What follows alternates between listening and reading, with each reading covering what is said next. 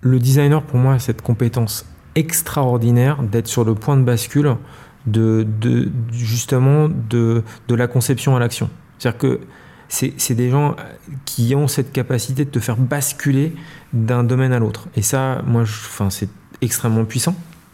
Euh, et on en a besoin dans toutes les équipes et on en a besoin quasiment dans tous les projets. Je connais pas un projet qui pourrait quasi quelque part on pourrait se dire mais quel projet peut se priver d'un designer?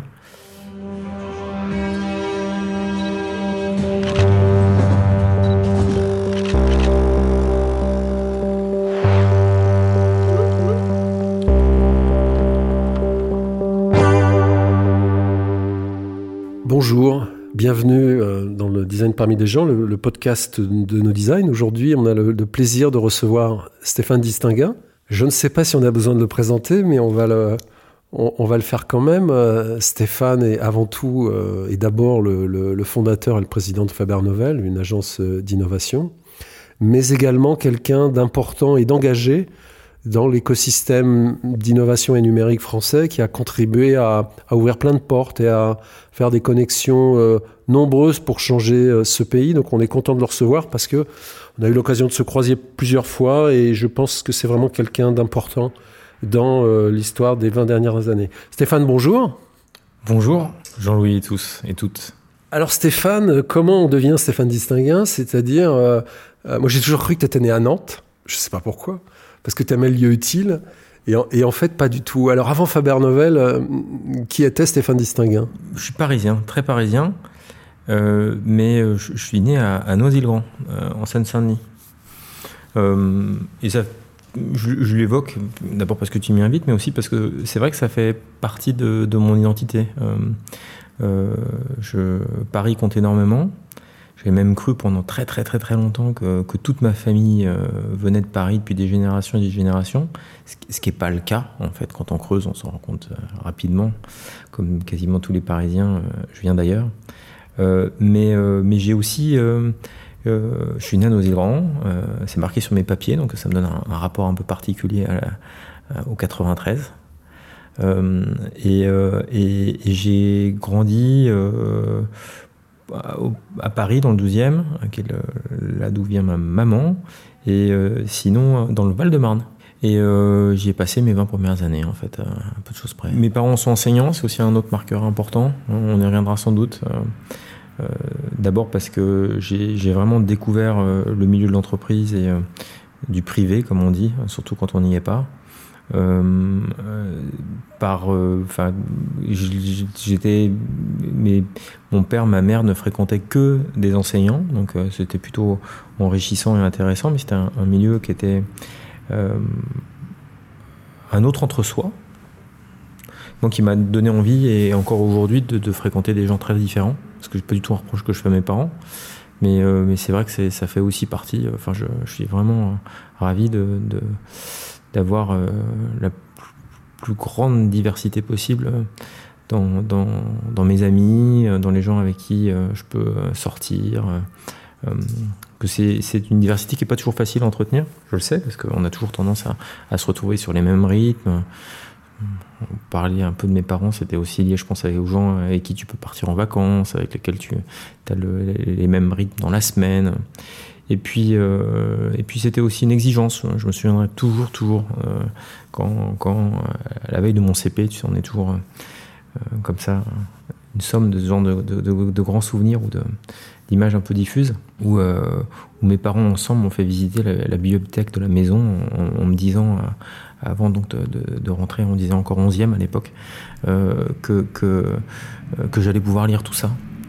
Euh, les livres, euh, euh, le, savoir, le français, puisqu'ils étaient tous les deux profs de français, c'est des choses qui ont toujours énormément compté pour moi.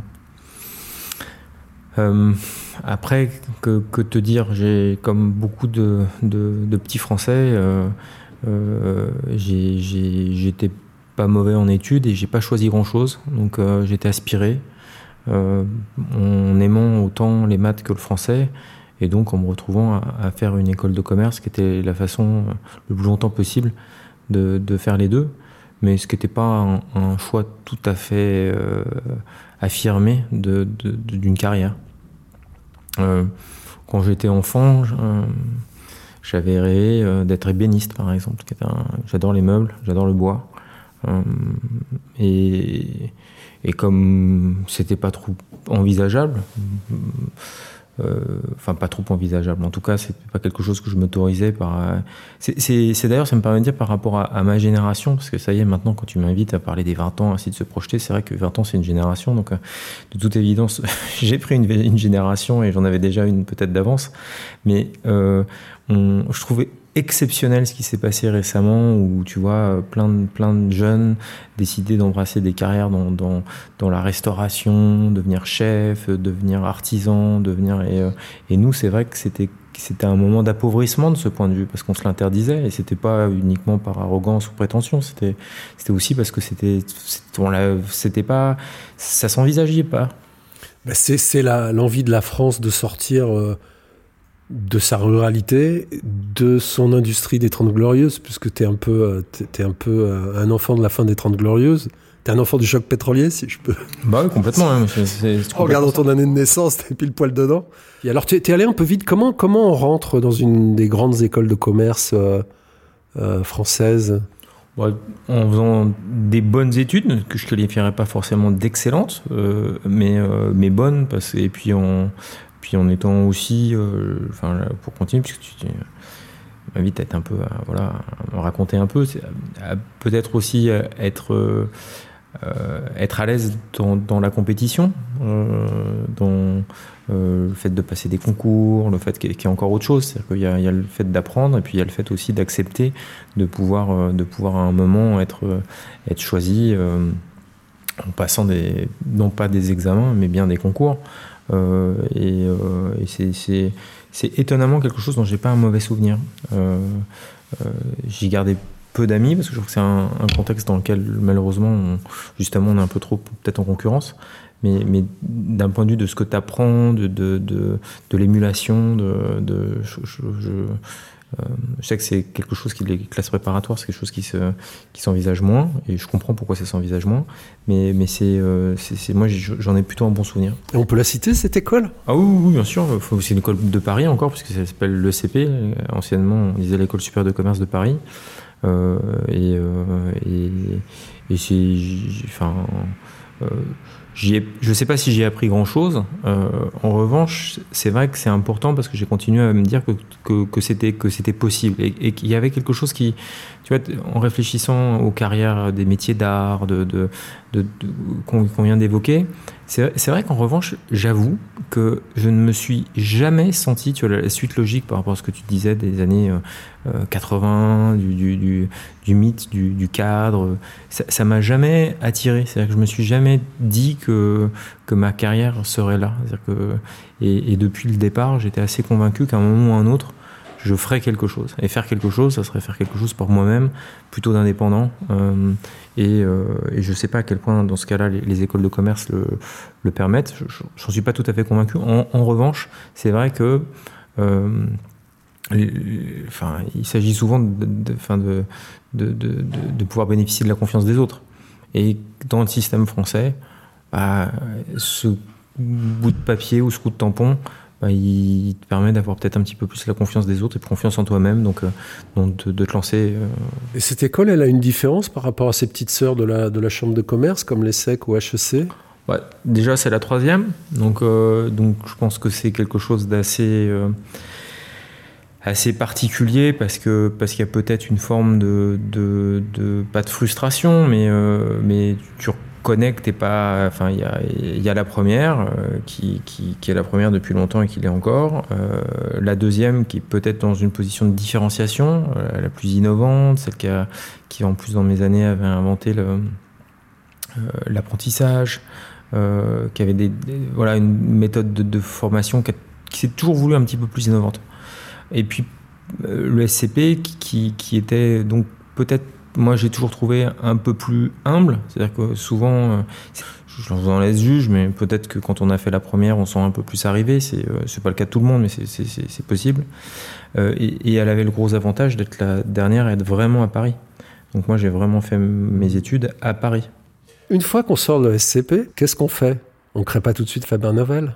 Non, non, et puis, enfin, moi j'étais issu d'un milieu dans lequel, en fait, j'étais vierge de, de, toute, enfin, de, toute carrière, enfin, voilà, autour de moi d'exemples.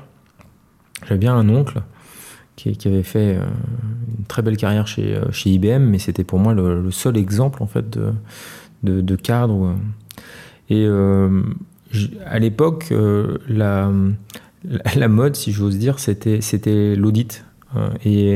Et peut-être aussi pour euh, euh, me poser la question de comment est-ce qu'on fait des études où il y, a, aussi je ne pense pas être seul dans ce cas, mais un peu la volonté de se faire mal, se dire dans quoi, si, je veux progresser, quelle est la chose qui me paraît la chose pas la moins évidente, mais celle que j'aurais le plus de mal à maîtriser. Et donc là, je me suis retrouvé à me dire, bah tiens, bah, en fait, apparemment, ça ouvre plein de carrières possibles. C'est pas a priori ce sur quoi j'ai le plus de facilité, euh, mais je vais, je vais tenter euh, et, euh, et c'était euh, là aussi, tu, me fais réaliser des choses. Mon, mon, père, qui était très, très. Enfin, qui est toujours là, hein, d'ailleurs, mais euh, dans ses jeunes années, sans doute un peu plus, était très très à gauche, qui me disait que justement il y a eu son engagement, qu'il a fait son service militaire parce qu'il considérait qu'il fallait qu'il y ait des gens très très politisés, très engagés euh, pour contrebalancer. Et donc c'est aussi toujours quelque chose que je me suis dit, c'est qu'il faut, faut, quand on est, euh, quand on s'identifie comme une minorité, avoir envie d'aller se frotter à, là où on, non pas là où on vous attend pas, mais là, là où là où il n'y a pas vos semblables, euh, pour justement en, créer.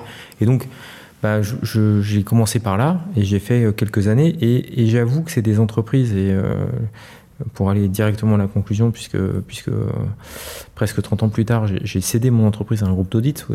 Comme quoi c'est vraiment assez dingue, c'était un destin. Euh, c'est des entreprises dans lesquelles on, apprend, dans lesquelles il y a du volume, dans lesquelles il y a, enfin, il y a aussi une forme de. moi, mes débuts, euh, ils ont payé mes études parce que j'avais pas forcément les moyens. Ça, coûtait beaucoup moins cher qu'aujourd'hui, mais ça coûtait déjà cher une école de commerce. Donc ils m'ont permis de payer euh, ces études. Ils m'ont proposé de partir à Londres ou à New York ensuite, qu'il a encore parce que euh, j'avais pas été beaucoup exposé à, l'étranger, à l'international, donc c'était vraiment une chance pour moi. Et donc ils m'ont proposé tout ça et, c'était vraiment, enfin une, une chance pour moi. C'est une chance certainement. Euh, ce que je vois aussi, c'est une envie de se confronter à quelque chose qui est pas euh, forcément désirable de premier abord, mais qui va être utile pour combler l'écart entre euh, les années de sortie de l'école, la professionnalisation, qui est forcément un peu abstraite à l'école, et puis le moment où on fait ce qu'on a envie de faire. Aujourd'hui, on est tout de suite dans le venez comme vous êtes. je diplômé d'une école, voilà, je veux être chef d'entreprise, je peux faire ceci, en tout cas dans les écoles de design, mais c'est assez, je trouve, euh, intéressant, mature de se dire bon, euh, pour arriver à là où je veux aller, euh, le chemin n'est pas forcément la ligne droite et ça, c'est pas forcément ce que j'ai envie de faire comme ça de prime abord, mais c'est peut-être important pour moi, puis ça me donne des opportunités. C'est une, une forme de projet de vie qui est intéressant. Bah, écoute, enfin c'est là où j'ai pas l'impression d'avoir une jeunesse particulièrement rock'n'roll, hein, faut, faut, faut l'avouer. et et en aimant plutôt le rock and roll. Euh, pas en musique, mais en, mode de vie. Je trouve que c'est quand même. Enfin, je, Mais, mais de ce point de vue, tu, vois, c'est vrai que ma, ma, mon inconscience à moi, c'était d'être persuadé que ça ne m'enfermerait pas. C'est-à-dire qu'il n'y a pas un moment où, quand je suis rentré dans ce truc-là, je me suis dit qu'il, enfin, que ça serait euh, toute ma vie, je serais enfermé dans une carrière, dans, une, dans un métier, dans un. Je l'ai commencé en, et, et, ensuite et encore aujourd'hui, alors que ça date, hein, euh, je, je, ça m'aide à ne pas avoir peur des chiffres. C'est-à-dire que je vois très souvent, il y a plein, plein, plein de gens, des bons entrepreneurs, ou des, il y a plein de personnes qui sont impressionnées par les chiffres. Et, et donc ce truc-là m'a jamais impressionné. C'est-à-dire que, enfin, ensuite, et, m'a permis justement d'être assez peu concentré sur ce sujet, sincèrement, parce que j'ai eu la chance, et, euh, et, je citerai sans doute pas mal de, personnes dans, en discutant avec toi. Mais tu vois, par exemple, d'avoir des, des, collaborations, je pense à, mon directeur financier Romain Doman, par exemple, est, avec qui j'ai réussi à extrêmement bien travailler, et en étant moi assez peu sur ces sujets, alors que c'est des sujets sur lesquels j'aurais pu rester.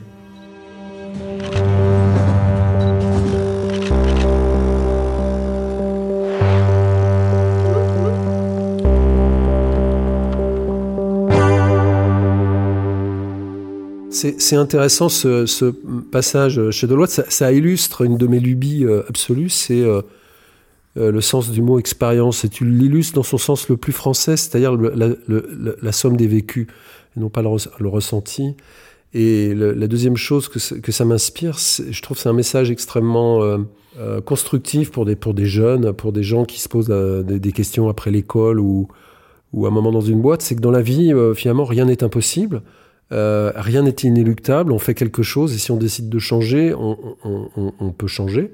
Euh, par contre, tout ce qu'on accumule nous sert, euh, nous sert profondément. Donc il n'y a jamais, il y a jamais disons, de, perte de temps, ou je ne veux pas parler d'échec, mais de perte de temps ou d'un moment de, voie de garage. La vie, c'est une ligne, une ligne discontinue, brisée, non droite. Et, et, cette somme des vécus, cette expérience construit ce qu'on est finalement 20 ans après. Alors après euh, ce cabinet d'audit, on peut le nommer, c'est Deloitte, hein, c'est un cabinet très, très important. Euh, qu'est-ce que tu que tu fais un jour? Tu dis voilà, euh, au revoir messieurs, je m'en vais, je vais faire le tour du monde? Non, j'ai toujours, pas fait. et, tu vois, quand je, regardais mes, mes, des choses pour, pour la retraite, que j'ai assez peu regardé jusqu'ici, et je me suis rendu compte que j'avais commencé à travailler à 21 ans. Et j'ai eu la possibilité, moi, assez vite, aussi de, de, croiser quelque chose qui a été nouveau, qui a été Internet. c'est le, le, début. Et j'ai croisé Internet deux fois. C'est-à-dire que il y a eu l'Internet des usages, et je me souviendrai toujours euh, avec un copain en, salle informatique, on appelait ça à l'époque, avec les premiers ordinateurs connectés, quand on allait voir la première page d'un site. Enfin, je m'en souviens très très bien. Il y a eu cette, rencontre de ce truc-là. Mais par ailleurs, il y a une autre rencontre. C'est euh, l'entrepreneuriat que ça a rendu possible, qui sont euh, deux choses qui évidemment convergent, mais qui ne sont pas exactement la même chose. C'est-à-dire qu'à partir de, de, la fin des années 90, tout d'un coup, l'entrepreneuriat est devenu une espèce de pop culture. C'est-à-dire que autant euh, euh, c'était pas immédiatement possible de repenser à faire top chef, euh, de devenir euh, chef, mais en revanche, devenir entrepreneur, monter sa boîte, ça le devenait. C'est très particulier de ces années. Et, et, et, ça, ben, quand c'est aussi ce que je pouvais dire par rapport à ces, boîtes euh, qui sont plutôt, euh, plutôt, à mon avis, à la fois formatrices et qui donnent une forme de confiance, c'est que quand tu es passé par là, tu dis, bah, je retrouverai du boulot. C'est-à-dire que je peux prendre le risque en fait de sortir de la route parce qu'en fait, la technicité, euh, 18, 18 mois, 24 mois, je peux, par cette technicité et cette, euh, ce, ce, ce, voilà, ce, sérieux quelque part, bah, retrouver du boulot et, et je suis pas inquiet. Tu as, un métier entre les mains assez vite. Donc je, suis, je me suis dit, bah tiens, euh, il faut commencer à monter des boîtes. Et, c'était une période qui était une période marrante parce que, sincèrement, le, il y avait quand même assez peu d'utilisateurs euh, d'Internet. Donc on pensait à des grands trucs, euh, on avait plein d'idées. moi, ça m'amuse parce que le, vrai premier projet de startup que, que j'ai fait, il s'appelait City Rush. Et c'était un projet, tu vois, comme, enfin, qui envisageait la livraison d'à peu près tous les produits euh, qu'on pourrait qualifier de première nécessité, en tout cas de, en moins d'une demi-heure en ville. Et, euh, donc on, voit que ça a marché ou pas marché, c'est selon, mais que c'est devenu euh, des années plus tard un, truc, un truc énorme. Mais c'est pas, l'idée elle était évidente parce que c'est vrai que tu disais, euh, il y a un système de livraison, il y a des besoins euh, de livraison euh, à, domicile rapide, et on pensait à faire ça avec des vélos. On avait un système de logistique en fonction des stations de métro. J'étais allé voir à l'époque la Seita, parce qu'évidemment les gens produits dont les gens ont plus besoin, c'était, on a regardé les, cigarettes. C'est bizarre même de le dire maintenant. la CETA à l'époque était assez, assez, assez d'accord pour, pour jouer avec nous, mais c'était complètement interdit par la loi. Donc c'est pour. et puis il y avait aussi un, truc qui existe encore, je crois que ça s'appelle la loi Apéro, qu'on a commencé à regarder qui était, euh, qui était la livraison, donc de, ce qui permet de, euh, avec, euh, de passer une bonne soirée, on va dire. Et, et, ça n'a pas marché parce que parce qu'à cette période-là, surtout en Europe, elle a duré peu de temps. C'est un, des premiers points de déséquilibre entre entre les États-Unis et, nous. c'est que on, pleinement profité de toute cette phase-là. Euh, nous, la, cette, bulle, appelons-le bulle, euh, euh, parce, qu'elle a éclaté à la fin, mais elle n'avait pas du tout que des mauvais côtés. Et il y a eu une période qui a duré peut-être 18 mois, allez, 18-24 mois, dans laquelle beaucoup de projets étaient possibles et étaient financés. eux, ça a duré, bah, la création d'Amazon, c'est 94. Hein. donc, et ça avait commencé un peu avant. Euh, et, Amazon lève 2 milliards entre 94 et, euh, son attribution en bourse où il n'était toujours pas rentable. Donc c'est simplement pour, pour dire un peu ce qui était possible et que nous, on se battait à l'époque euh, encore en francs. à, à, coût de, bah donc de, ce qui est devenu quelques centaines de milliers d'euros pour pouvoir lancer des projets dans, un, dans une économie qui n'était pas du tout la même, qui était deux fois pas la même, parce qu'il il y avait peu d'utilisateurs, donc peu de revenus, mais aussi les coûts n'étaient pas les mêmes parce qu'il fallait construire son infrastructure, construire ses serveurs, payer des licences. On n'était pas du tout dans cette phase suivante, celle qui a commencé, on va dire, au début des années 2000, qu'on a assez facilement appelé le fameux Web 2, dans lequel tout d'un coup, euh, on a pu s'appuyer et sur l'open source, mais aussi sur les services des autres, de façon à concevoir des nouveaux services. Le, le, le, véritable bug de l'an 2000, c'est l'explosion de cette, en tout cas pour l'Europe et la France, c'est l'explosion de cette bulle. Il faut se rappeler que euh, de 95 à 2000, c'est des écrans 15 pouces, c'est des modems 33 voire 56 quand on est branché, avec euh, des kits euh, club internet. la connexion permanente, on ne sait pas ce que c'est. Alors certains ont des connexions permanentes par modem. La DSL arrive. Euh, on se dit que le e-commerce va être fantastique, mais les logistiques modernes, connectées, numérisées, ça n'existe pas. Euh, enfin, il y a tout à inventer. Et l'open source n'est pas développé comme aujourd'hui. Euh, donc, ça partait quand même, ça partait quand même de, ça partait quand même de loin. L'internet plus applicatif, plus qu'on appelle le Web 2, plus applicatif, plus mûr et sur lequel on se pose d'emblée une question. il faut, ça marche maintenant. Il faut arriver à vendre, il faut arriver à rentrer de l'argent. C'est à ce moment-là aussi qu'on a inventé l'UX, hein, euh, ça a été une période euh, intéressante. Et c'est justement la période 2003 où, dans le paysage français, euh, apparaît une nouvelle, entreprise. Alors comment cette nouvelle entreprise, comment cette idée, comment ce projet? Bah, ça, me permet de faire le lien entre, entre 2000 et 2003, que je n'ai pas encore fait immédiatement. Parce qu'à ce moment-là, j'ai, c'était une période très très riche dans laquelle j'ai participé, j'étais cofondateur une structure qui s'appelait Open Up, euh, dans laquelle on retrouve un autre cabinet d'audit, puisque c'était KPMG, en, actionnaire, et la Caisse des dépôts, euh, et où on, a créé à, quelques-uns euh, ce qui était à l'époque un mélange entre incubateur et fonds de seed. C'était enfin, le, le, le le maillon faible de, de, la chaîne de financement, il a fait qu'évoluer. C'est-à-dire que là, récemment, on s'est dit que c'est euh, vraiment sur le très aval. Donc, on a parlé du late stage, peut-être sans doute l'accès euh, au marché financier, donc à la bourse. On va, l'écosystème va chercher de se concentrer, mais on a commencé évidemment par la première faiblesse qui était, qui était l'amorçage. Euh, et on a été un des tout premiers fonds d'amorçage en France, qui s'appelait OpenUp, investi dans des startups et qui étaient deux types de startups, qui étaient les, tout débuts en fait, on parlait de SaaS et euh, tout ce qui était euh, technologie green, donc green tech. Et c'est de la thèse d'investissement, c'était ça et, euh, KPMG qui voulait essayer d'avoir un coup d'avance et, puis aussi pour les pour associés faire un, truc qui permettait d'investir dans les startups parce que c'était très à la mode. Et donc quand, j'ai arrêté CityRush parce que ça n'a pas marché, euh, je suis passé sur, euh, sur cette structure que, que j'ai donc, euh, dont, dont j'étais vice-président pendant, pendant 2-3 ans. Et ce que j'ai développé là, c'est ce qu'allait devenir Faber Novel, quelque part. Euh, c'est là que j'ai commencé assez vite. On a manqué de cash et on pouvait plus en relever parce qu'en fait le marché s'était complètement retourné contre nous. Donc il a fallu imaginer comment est-ce qu'on allait pouvoir vendre des services à, des entreprises sur la base de ce qu'on avait appris en, investissant dans les startups. Et donc cette espèce de, pont entre des startups et des grandes entreprises, c'est là que j'ai commencé à l'inventer.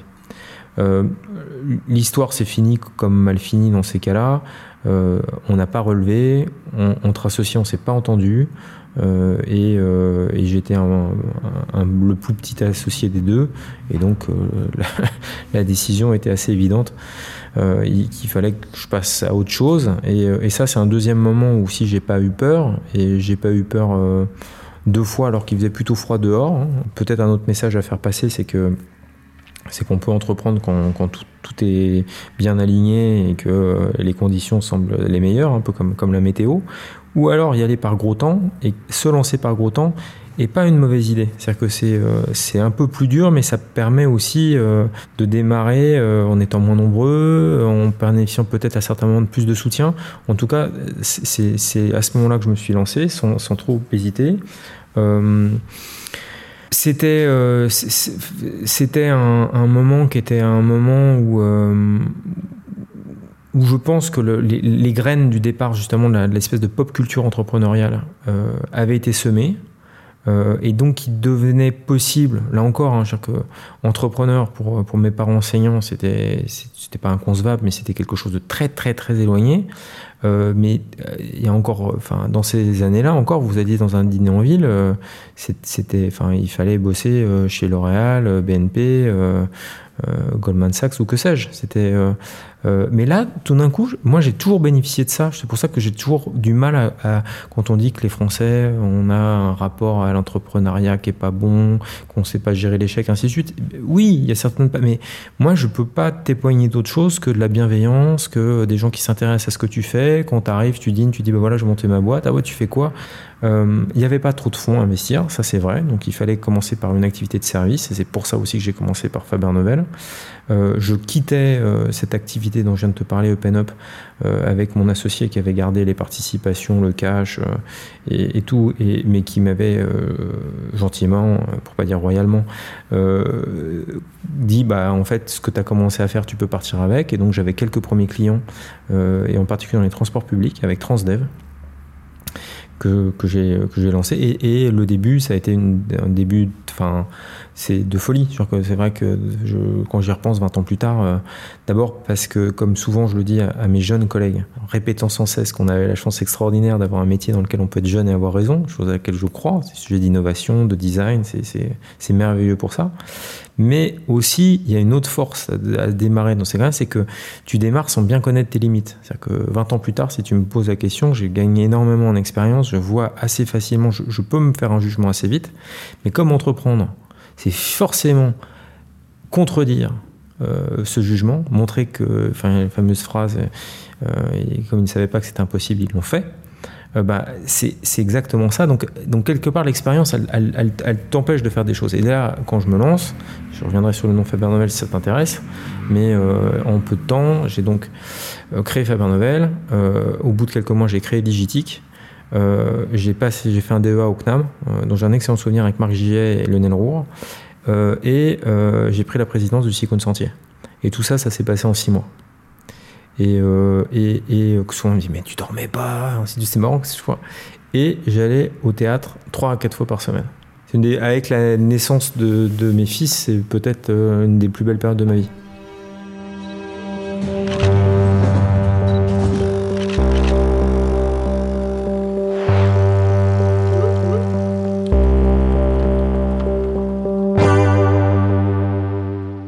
Déroulé de la naissance, mais comment, euh, ok, on dit oui, je vais continuer un peu à, investir, faire un fonds, etc. Euh, puis je vais faire du service, mais comment, euh, comment on formalise tout ça? C'est bon, le mot innovation à l'époque, on ne sait pas trop ce que c'est. Au-delà de, de, des circonstances, comment la partie vision, la partie vraiment création Voilà, comment le nom, il vient d'où, tout simplement? Alors le, nom. Le nom, je cherchais dans tous les sens. Ça, ça a failli s'appeler Newton et compagnie. J'ai cherché des trucs. Puis je tournais un peu parce que c'est vrai que dès qu'on a un peu d'ambition, euh, on, finit par, euh, par utiliser de l'anglais quand on est français. C'est euh, une déclaration d'ambition. J'étais cherché dans tous les sens. Et puis, et puis un soir tard, je tombe sur une émission où Laurent Fabius se raconte un peu comme moi aujourd'hui et, il dit Moi, mon nom Fabius, ça vient de Faber. Et là, ça fait clac. Ça a fait tout d'un coup, je me suis dit Mais c'est ça moi, je veux ça.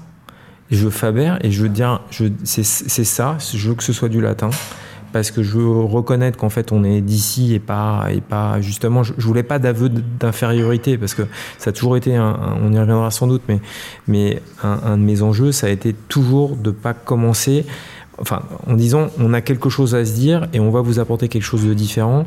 Euh, mais euh, si, euh, je suis Stéphane Distinguin, enfin, ou Steven Distinguin de San Francisco et qu'à côté il y a Stéphane Distinguin de Paris, on n'aura pas ouvert la bouche que on dira que celui de San Francisco est meilleur que Paris. Donc il fallait trouver à chaque fois quelque chose à dire qui soit un, décalage ou une façon aussi d'admettre, voire de revendiquer que bah, on était un peu différent avec ce décalage, on savait faire quelque chose. Et donc c'est pour ça que le latin euh, m'a tout de suite euh, parlé, que le Faber me semblait quelque chose de clair, d'international, d'assez puissant, que c'est le principe on va y arriver enfin, euh, du design, mais aussi la révolution numérique en marche. Hein. C'est que c'est un peu comme les frites McCain, c'est ceux qu'on parle le plus, qu'on mange, mange, le moins. Donc euh, il fallait arrêter de faire des slides, il fallait arrêter de déclamer des concepts, il fallait aussi euh, mettre les mains dedans et produire. Donc c'était vraiment ça. Et le novel, qui est justement du pur latin de cuisine. Alors ça, parce que la, nouveauté. et, donc le, le novel est, un mot qu'on comprend assez bien, euh, mais euh, pour le coup est, presque plus anglo-saxon que, français. Mais les deux sonnaient bien, ça faisait un peu formule, ça a marché tout de suite. Les gens, pendant longtemps, m'ont parlé de Faber-Castell, qui, est, euh, qui est une marque de, de, très jolie papeterie que vous connaissez peut-être. Ce qui m'a, j'ai été soutenu au départ par, par deux messieurs que j'avais rencontrés dans ma carrière précédente, euh, je pense en particulier au général Bernard Lanlin, avec qui je suis toujours en contact, qui était, qui était comme ça, qui m'a aidé au début, et qui a été parmi les, premiers business angels, maintenant on dirait. Euh, euh, et, et, quand j'ai écrit le mot, mais j'ai un problème, ça fait FN. Et encore aujourd'hui, hein, et, c'était, je pouvais pas, c'était insupportable pour moi de me dire, bah, en fait, euh, ma marque, euh, les gens, ils vont la, quand ils vont écrire le truc. Euh, et, donc, c'est comme ça qu'on a commencé aussi à l'écrire avec un F minuscule et un N majuscule de façon à, casser, en fait, cette, et en un seul mot, de façon. Et au, au départ, vous êtes combien? Au départ, on est trois. On est trois euh, avec, euh, avec deux stagiaires, parce que ça aussi, c'est un, point que j'avais commencé peut-être parce que je partais un, petit peu lancé avec, euh, deux, trois contrats et, une expérience précédente. et les obligations de mon précédent boulot, parce que Clément, dont je vais te parler, et, m'avait rejoint et il avait passé des entretiens avec moi dans mon précédent boulot. Et, et, euh, Clément, euh, ben, je l'ai croisé euh, donc chez Open Up. et il y a un autre Clément qui nous a rejoint, qui était Clément, qui est, devenu le, patron de, Bureau à partager, Morning, qu'on a, qu'on a lancé ensemble il y, a, maintenant déjà un bon moment, qui a dirigé Faber Novel aux États-Unis, donc avec qui on est toujours. et l'autre Clément, Terry, Clément Alterescu c'est le premier, Clément Terry, euh, qui, euh, qui lui euh, était un brillant jeune homme qui en parallèle faisait HEC et Normal Sup et qui après son stage et la fin de ses études est parti à Columbia faire un PhD en urbanisme. et c'est très Faber Novel, c'est-à-dire qu'il y avait Clément qui est un qui un, entrepreneur assez exceptionnel, une intuition, une, une vista, et puis puis un truc euh, un truc assez hors du commun. Et, euh, et Clément Terry, euh, qui a un rapport beaucoup plus intellectuel aux choses, Euh, et c'était ça les tout débuts de Faber Novel. On est tous les trois dans un bureau euh, au 82 la rue Beaubourg. Euh, et, c'est là que tout a commencé. On, a eu la chance de pouvoir louer un, local qui était le nôtre, notre premier bureau. C'est un peu comme quand tu prends ton premier appart ou ta première chambre en quittant chez tes parents. C'était un, grand moment de fierté, d'émancipation, où toujours, et ça a toujours été le cas chez Faber Novel, on a toujours pris trop grand en se disant qu'on pouvait partager. Donc c'est un peu comme ça qu'on a lancé une forme de coworking. Hein, morning, bureau à partager, ça vient de là. Donc on a cherché à partager comme nous on avait commencé en prenant un bureau dans, une boîte qu'on avait un peu trop. Euh, et donc on s'est installé au 42 du boulevard Sébastopol. Une adresse est un, un, moment important pour nous parce que d'abord 42, euh, le nombre symbolique pour, les geeks. Et puis le boulevard Sébastopol, moi j'ai adoré cet endroit qui était vraiment un endroit de confluence entre les Halles, le Marais, euh, Montorgueil. Euh, euh, t'as des millions de personnes qui passent tous les jours. C'est vraiment c'est un Paris qui brasse. Et par ailleurs, tu es n'importe où dans Paris en un quart d'heure. J'ai adoré cet endroit et on y est resté quand même pas mal d'années jusqu'à bouger dans des très beaux locaux.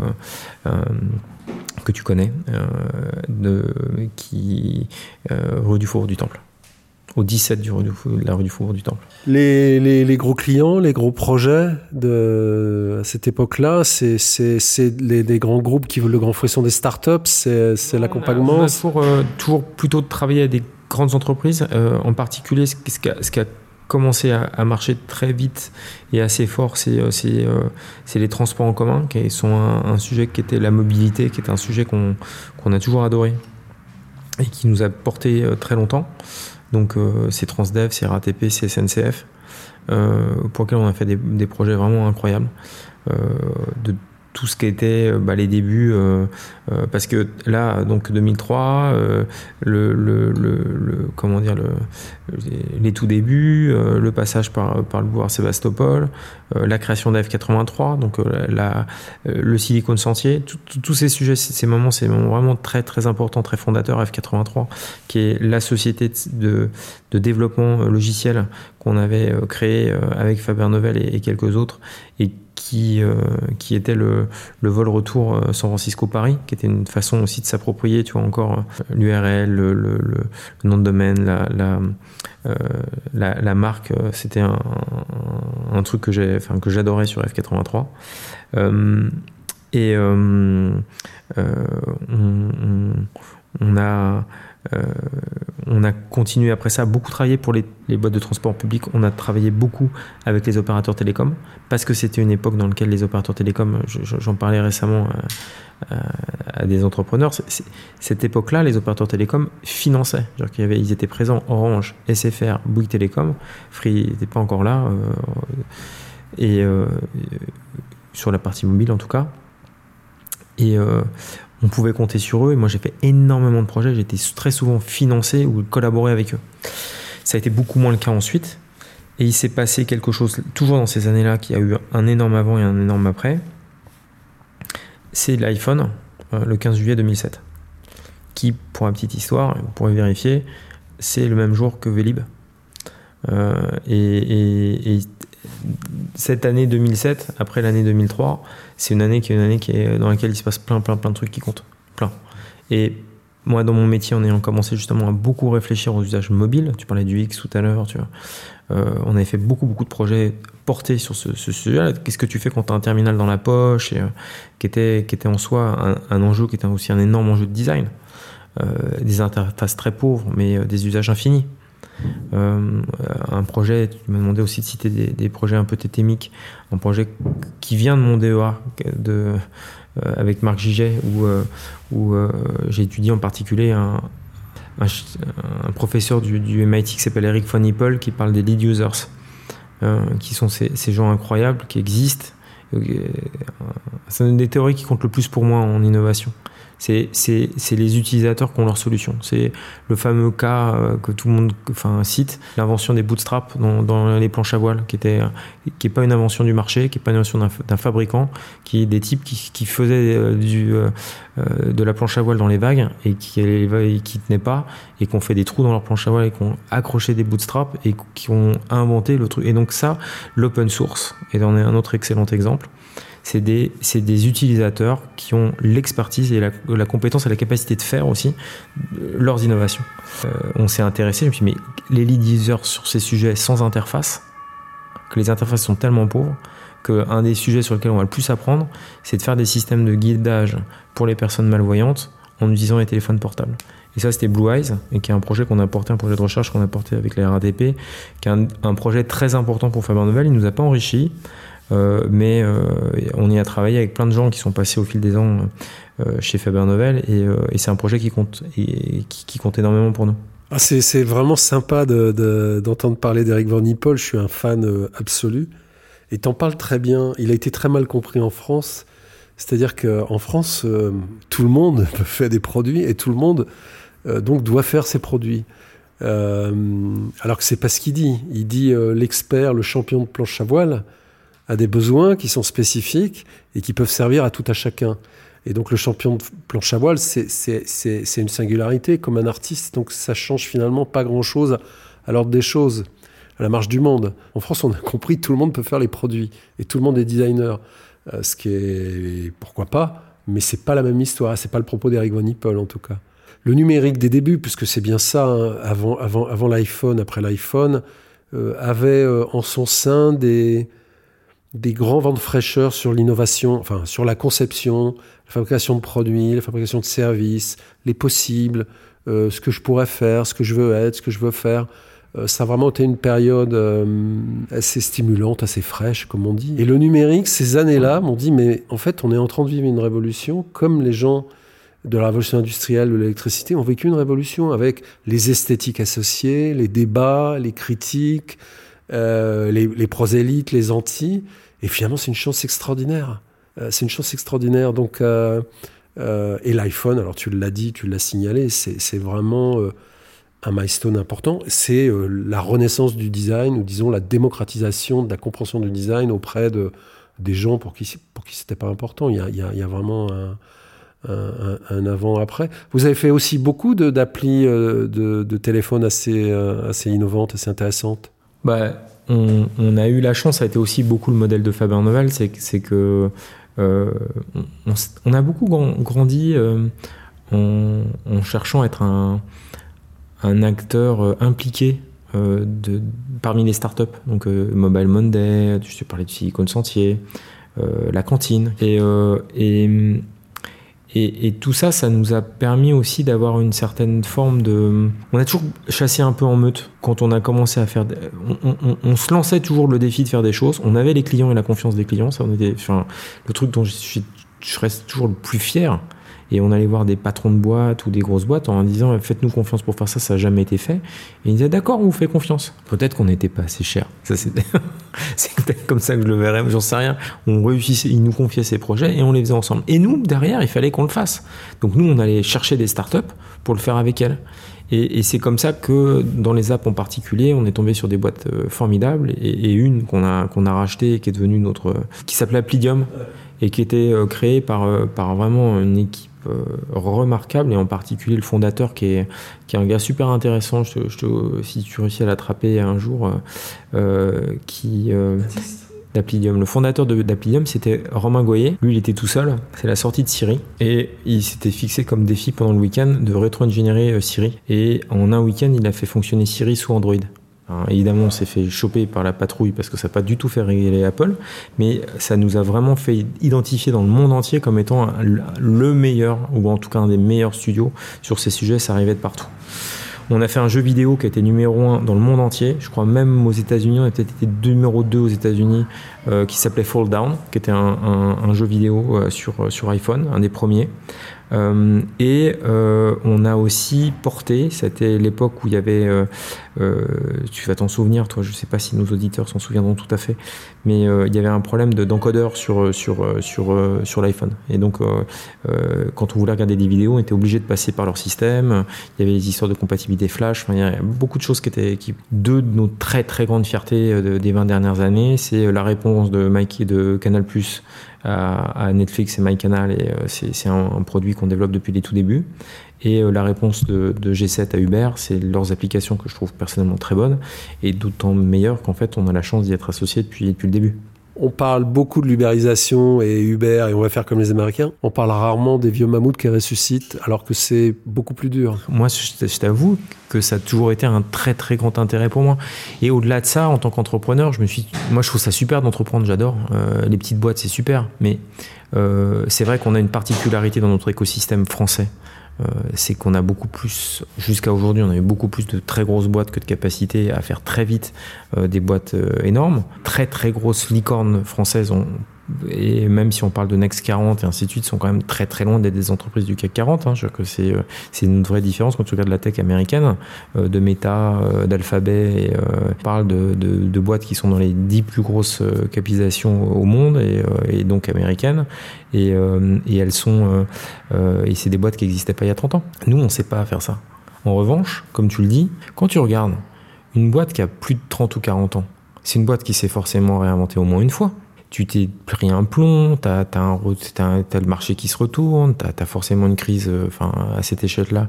Donc c'est vrai que c'est des entreprises qui, euh, enfin, on a l'impression que c'est tout à fait linéaire, mais ça ne peut pas l'être. Et, euh, et, une boîte comme Saint-Gobain qui a donc, je sais pas, 370 ans. C'est la plus vieille euh, boîte, c'est le château de Versailles. Hein, donc, donc, donc, en fait, quand tu t'imagines qu'ils ont dû commencer en faisant des trucs en les soufflant à la bouche et en les coulant je sais pas comment, et que maintenant ils sont au micron sur des systèmes tout automatisés. Par ailleurs, c'est fou d'imaginer quand même des carrières comme ça où, où les choses peuvent évoluer aussi vite.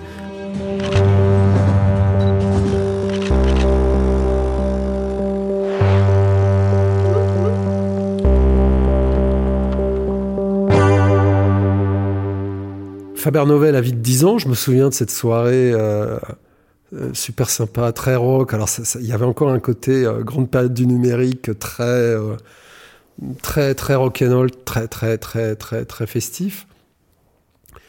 Et puis, rapidement, tout ça, c'est un peu. la maturité est arrivée, c'est devenu un peu moins drôle. On a commencé à voir les premiers. les premières dérives du, numérique, l'élection de Trump, euh, euh, l'affaire euh, Cambridge Analytic, euh, etc. Comment cette deuxième période, un peu moins enthousiaste, un peu moins, enfin disons plus, mature, un peu plus... comment, comment tu la vois? Elle est tout aussi intéressante Elle est différente cette, deuxième dizaine de Faber Novel? Moi, j'avais assez peu de doutes, en fait, je t'avoue. Enfin, je, je veux pas avoir l'air de, je suis pas, je pense pas du tout être cynique, mais, mais, mais, enfin, les questions qu'on s'est posées et les, inquiétudes qu'on pouvait avoir, euh, on, on, arrive quand même d'un monde assez, assez marrant. D'ailleurs, euh, il faut qu'on. Mon début de carrière, c'est vrai quand on était joyeux et que à cette époque-là, le, enfin l'ennemi, en tout cas le, l'épouvantail, c'était Microsoft. Euh, et, euh, et, euh, et, on arrivait d'un, enfin, quand je dis que l'épouvantail c'était Microsoft, c'est qu'on on a tous vu les pubs Apple en comprenant qu'en fait, est-ce que c'était Microsoft ou IBM qui était euh, qui était marqué dans la pub, euh, enfin la fameuse pub incroyable euh, d'Apple qui prenait 1984, donc c'est quand même pas tout à fait nouveau, en, disant, en montrant un système à la Orwell. Non mais la différence c'est que on, on désinguait IBM ou Microsoft pour des trucs plus cool. ce dont je parle, c'est on a euh, Trump. Euh, lors de l'élection de Macron, il y a des papiers qui disent que Macron est un voleur qui vient de Russie. comme on peut le lire dans l'image du Kremlin, l'invention des pharmatroles est, faite à dessein, de manière cynique, non pas pour changer, mais pour polluer les démocraties. Enfin, le fameux pharmacone de Stigler, il est, plutôt poison que, côté remède. Oui, parce que c'est vrai que euh, là aussi, ma, pratique de, euh, à la fois du côté de l'innovation, peut-être du design, et, en tout cas en tant que chef d'entreprise, c'est de voir que qu'on a toujours tendance à, intégrer les bonnes nouvelles et à les oublier. Et, il faut pas, enfin, c'est comme ça. Je que c'est, enfin, c'est les fameux avantages acquis. Euh, on, les intègre, on les ingère et, on passe à autre chose. Et, c'est normal.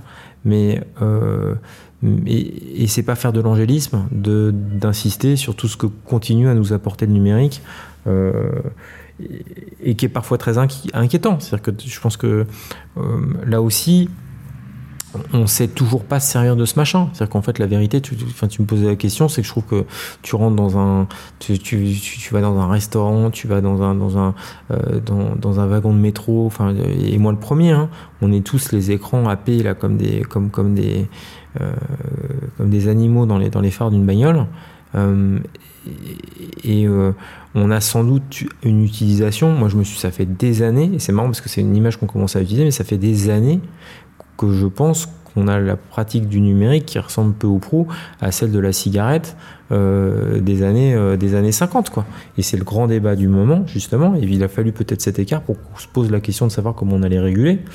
Et, que c'est le débat qu'on a encore plus. On n'a pas encore évoqué le mot. C'est bien la première fois depuis des mois que j'ai pas dit euh, intelligence artificielle en discutant pendant plus d'une heure avec quelqu'un, qui est comme une espèce d'énorme loupe sur tout ce qui s'est passé parce que ça accélère encore plus les choses. Et notre, problème qui est de dire comment est-ce qu'on se protège et qu'est-ce qu'on doit ralentir et qu'est-ce qu'on doit Ce qui, soit dit en passant, tu as cité Stigler, donc je citerai euh, donc euh, Latour, Bruno Latour, euh, qui, posait la question euh, de, de, ce qu'il fallait continuer d'arrêter, ce qu'il fallait reprendre, ce qu'il fallait commencer. Euh, et on, a bien ce sujet en ce moment avec, euh, avec le numérique, et je pense que ça vaut à peu près pour beaucoup d'autres activités humaines en ce moment. Parce qu'il plus, on est en pleine COP28, là c'est le début, euh, on a au-delà de ça, un, et, et, pas uniquement sur le numérique, un vrai sujet sur, sur l'activité humaine, euh, le capitalisme qui est quand même qui se confond un peu, enfin de plus en plus avec les activités humaines, euh, pas que, mais et, et, donc de comment est-ce que tout ça euh, bah, fait bon ou mauvais ménage avec l'avenir de la race humaine. Le numérique, il a quand même un espèce d'enthousiasme parfois naïf. Euh, sur lequel euh, François Bachel disait l'autre jour à propos de l'IA, c'est là, c'est comme la météo, il n'y a plus de débat. Je suis pas exactement d'accord. Par exemple, la protection des artistes à l'époque d'Adopi, bon, il n'y a pas de débat, la copie doit être libre, etc. Aujourd'hui, les, les, artistes sont toujours là. Il y a d'autres systèmes qui ont émergé, mais on peut pas dire qu'ils vivent mieux. Euh, à l'époque du début des réseaux sociaux, il y avait quelques abus. Euh, euh, ces réseaux se sont battus pour être des, des hébergeurs et pas des éditeurs. La question aujourd'hui, elle est vraiment euh, intéressante d'être posée en termes de, euh, enfin, de réinterroger cette question. Est-ce que euh, ces réseaux qui contrôlent rien, comme TikTok, X, etc., on ne doit pas reconsidérer la question d'en faire des éditeurs? Et ça vaut aussi pour les technologies d'IA. si on les considère comme éditeurs et responsables de ce qui est produit avec leurs outils, d'une manière ou d'une autre, plus ou moins légère, on, on a l'impression qu'il y a des choses qu'on veut plus euh, aborder de peur de perdre de la puissance. C'est marrant parce que moi, je, enfin, on, débat. Euh, euh, moi, plus ça va, plus je pense que notre sujet, profondément, le sujet, c'est l'alternative. C'est euh, d'avoir le choix. Que plus vite, moins vite, je pense qu'on a, on a besoin de pouvoir maintenir l'alternative. Et le, le sujet est peut-être pas tant l'accélération que le fameux winner takes all. Euh, enfin, cette, cette, cette, capacité en fait à un euh, d'être, euh, enfin, de s'imposer en fait aux autres. Et, ça, pour moi, ça, ça pose vraiment problème. J'ai lu comme ça les résultats d'une recherche américaine où où c'est pas que rhétorique, mais, assez frappé au coin du bon sens. Ils, euh, ils disaient en gros qu'on n'a pas un problème de trop de réseaux sociaux, on a un problème de pas assez de réseaux sociaux. Euh, et que de ce point de vue, euh, le jour euh, et, l'exemple que, moi j'adore utiliser, c'est celui de la bagnole.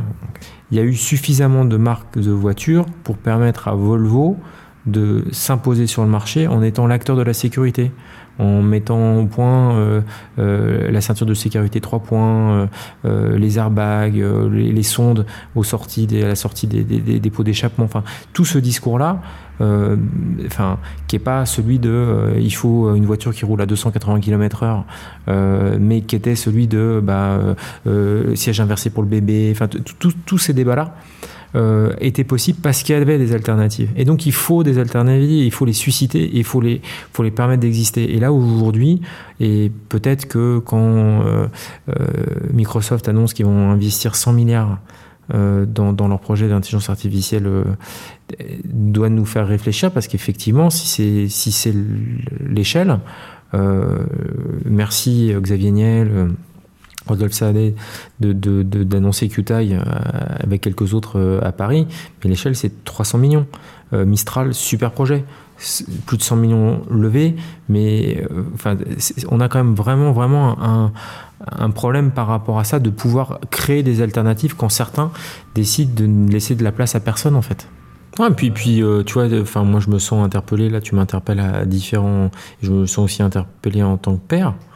Euh, et et c'est vrai pour en parler avec la mère de mes enfants, euh, je, me reproche d'avoir été beaucoup trop permissif, peut-être parce que c'est mon métier, mais c'est aussi parce que j'ai un rapport très compliqué à l'interdiction. C'est-à-dire que moi, enfin, je, enfin, euh, et, et, c'est là où peut-être aussi où je reviens sur l'alternative, c'est que moi, je te dis franchement, ça, ça je ne supporte pas, enfin, je ne comprends, enfin, j'ai du mal à interdire. et, euh, et, donc, je préférerais proposer quelque chose d'autre que d'interdire. Il s'agit pas d'interdire, il s'agit de dire à un, à un hébergeur, t'es plus hébergeur, t'es éditeur. C'est-à-dire que tu es comme la croix, le monde ou libération. Tu fais ce que tu veux, mais tu es responsable de ce que tu publies. Et donc, tes algorithmes, tu les traites, qu'ils soient en IA ou avec des humains, tu fais ce que tu veux, mais tu es responsable de ce que tu publies. Et euh, forcément, euh, le, modèle général, il change. Bon, euh, je ne sais pas, c'est une question, et puis je ne suis qu'un modeste designer, ce qui va me permettre de faire une transition plus légère. Faber Novel a une, caractéristique par rapport à beaucoup, beaucoup, beaucoup de ces cabinets d'audit qui ont intégré le design, c'est qu'il l'a intégré avant les autres. Et il a intégré le design euh, où il en a parlé, où il s'y intéressait avant la mode du design thinking et des post-it. Et puis il a embauché des designers concrètement.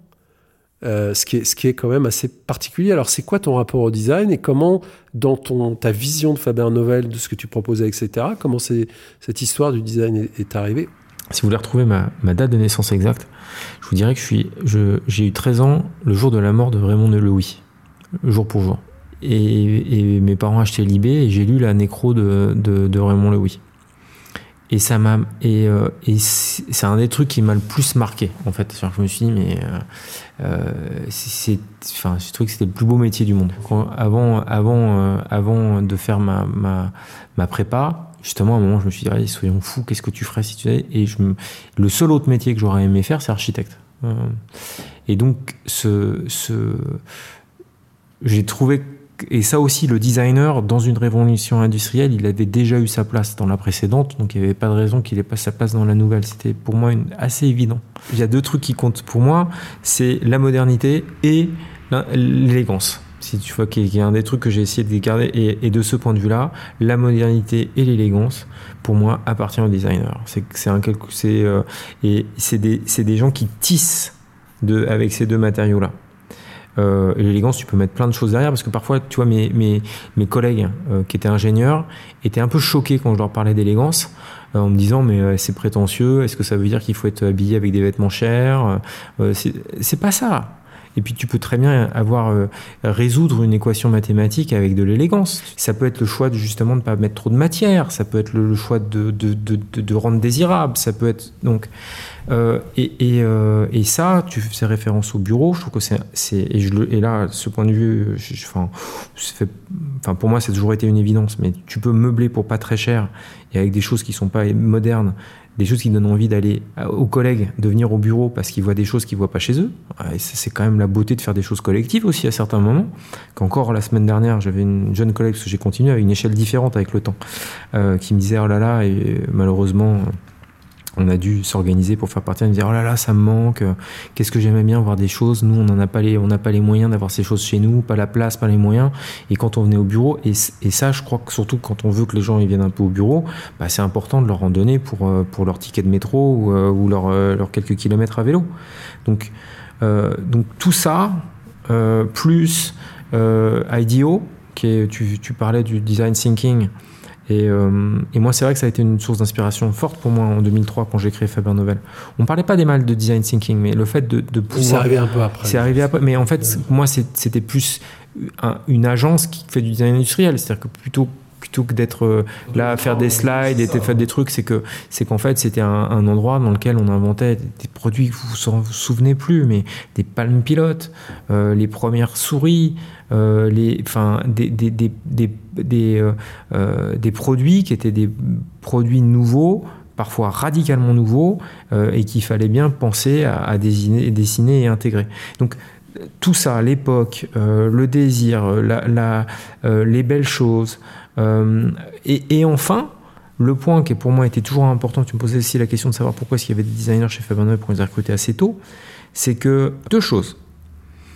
Un, le designer pour moi a cette compétence extraordinaire d'être sur le point de bascule de justement de, de la conception à l'action. C'est-à-dire que tu montes, tu descends, un dessin. Enfin, euh, c'est des gens qui ont cette capacité de te faire basculer d'un domaine à l'autre. Et ça, moi, je, enfin, c'est extrêmement puissant. Euh, et on en a besoin dans toutes les équipes et on en a besoin quasiment dans tous les projets. Je connais pas un projet qui pourrait quasi quelque part on pourrait dire mais quel projet peut se priver d'un designer? Et, et, par ailleurs, il y a aussi euh, parfois c'est un peu trop. Il y a un doute chez le designer que je trouve assez agréable. Que tu vois, c'est que c'est par rapport à d'autres, tu en parlais tout à l'heure des gens qui ont fait des écoles de commerce comme moi, euh, des ingénieurs qui parfois vont être un petit peu. Euh, bah, je trouve que tu as une espèce de fraîcheur et d'élasticité dans, la collaboration avec un designer euh, qui est plutôt agréable et quand euh, avec toi ou parfois sans toi j'ai pu aller euh, à, à LNC euh, ou dans d'autres écoles de, de, de, de design il y a un rapport à l'ego aussi qui est, qui est, parfois un peu compliqué parce que tu sens qu'il y a des personnes qui ont envie de signer qui ont envie de monter des agences qui portent leur nom mais ils sont pas si nombreux que ça à la fin et, et je, je pense qu'il enfin, y, a, y a une catégorie de designers qui a envie de faire du design et de participer à des projets, qui a envie d'être dans des équipes.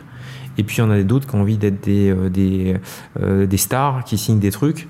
Euh, le fait est qu'il n'y a quand même pas tant de stars que ça, donc il faut faire bon accueil à ceux qui veulent aller dans des équipes. C'est passionnant ce que tu dis. Alors effectivement, je crois qu'il y, y, a des designers qui veulent être des stars mondiales et changer le monde en faisant des chaises, mais c'est lié à un effondrement de la, de la production industrielle euh, ou du désir de design des, des, entreprises françaises. C'est-à-dire qu'on on s'occupe comme, on peut, on comble le vide. Euh, et c'est très caractéristique dans certaines écoles comme celle que, que tu as citée. Ce qui est, ce qui est euh, donc c'est dommage, mais de l'autre côté, cette, même école, par exemple, est très actif. Tu fais du design d'intérêt général pour l'État, ce qui n'est pas une mauvaise nouvelle, ce qui est plutôt sympathique et très utile, je pense. Tu parles très bien du design, le doute c'est un moteur euh, important, mais tu as dit deux choses qui sont assez... Euh, c'est-à-dire que IDEO, avant euh, qui bascule dans, un peu une stratégie de conseil pur avec le design thinking, c'était aussi l'agence qui, au-delà des produits, a inventé clairement le design d'organisation. Ils ont travaillé pour Coca-Cola en organisation. Enfin, des choses qu'on n'affectait pas au design à l'époque. Et Raymond Lowy, je l'aime beaucoup puisqu'on est tous les deux des, des personnes du numérique. Raymond Lowy, qui est une personne d'une élégance absolue puisqu'il se faisait faire des voitures pour, venir en France l'été, il faisait dessiner une voiture pour rouler sur la côte d'Azur avec la voiture qu'il avait dessinée. Raymond Louis a commencé sa carrière en designant un système d'information. La machine de Sigmund Gestetner, qui est une renéotypeuse, c'est une machine d'information.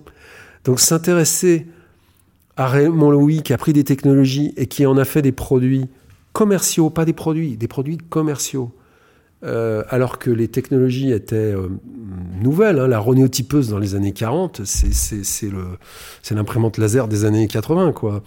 Euh, je trouve qu'il y a un parallèle assez intéressant. Et ce qu'il a amené dans les marques, c'est l'espèce de tout entre le produit, la marque, ce qu'on appelle aujourd'hui le branding. Il a vraiment été le premier. Et sur le numérique, on a une déficience de matérialité. C'est très précieux aujourd'hui.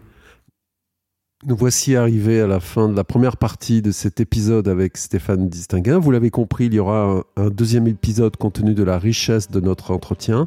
En attendant, n'hésitez pas à vous abonner euh, à ce podcast, à le diffuser et à en parler autour de vous. Merci. À bientôt.